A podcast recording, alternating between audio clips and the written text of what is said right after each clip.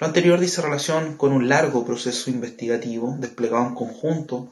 por la Fiscalía Local de Puerto Varas con la sección de investigación policial de la primera comisaría de Puerto Varas, en virtud del cual y a raíz de diversas técnicas investigativas, dentro de la cual se encuentra análisis de redes sociales, análisis de tráficos telefónicos, eh, análisis de cámaras de seguridad, empadronamiento testigo, se permitió establecer la participación de ambos imputados en el hecho antes relatado.